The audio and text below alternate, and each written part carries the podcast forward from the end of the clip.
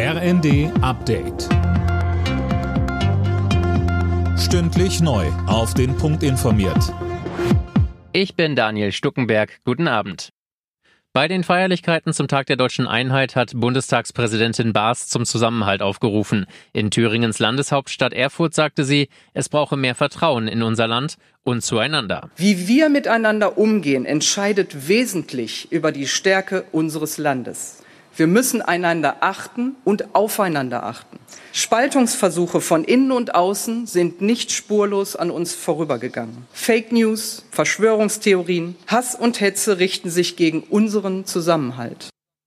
Auch Thüringens Ministerpräsident Ramelow hatte zu mehr Solidarität aufgerufen, nur gemeinsam ließen sich Krisen meistern. Wegen der völkerrechtswidrigen Annexion vier ukrainischer Regionen durch Russland hat die EU den ranghöchsten russischen Diplomaten in Brüssel einbestellt. Auch Deutschland und weitere Mitgliedstaaten sind diesen Schritt gegangen. Außerdem bereitet die EU neue Sanktionen gegen Moskau vor. Unter anderem geht es um eine Preisobergrenze für russisches Öl. Das russische Parlament hatte zuvor zugestimmt, die ukrainischen Regionen Donetsk, Luhansk, Saporischia und Cherson zu annektieren.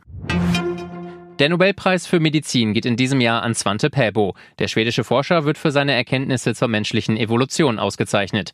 Dirk Justus, aktuell arbeitet Pääbo in Deutschland. Ja, richtig. Der Forscher ist zurzeit am Max-Planck-Institut in Leipzig tätig. Er gilt als Begründer der sogenannten Paläogenetik. Dort werden zum Beispiel die genetischen Proben fossiler Überreste untersucht. Der 67-Jährige wird den Preis am 10. Dezember, dem Todestag des Wissenschaftlers Alfred Nobel in Stockholm, überreicht bekommen.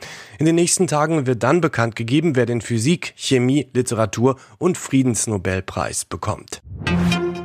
Aus der beschädigten Erdgaspipeline Nord Stream 1 tritt nach Angaben der schwedischen Küstenwache kein Gas mehr aus. Dafür sei über dem kleineren Leck der Pipeline Nord Stream 2 noch austretendes Gas zu sehen. Am Samstag hieß es noch, aus Nord Stream 2 trete kein Gas mehr aus.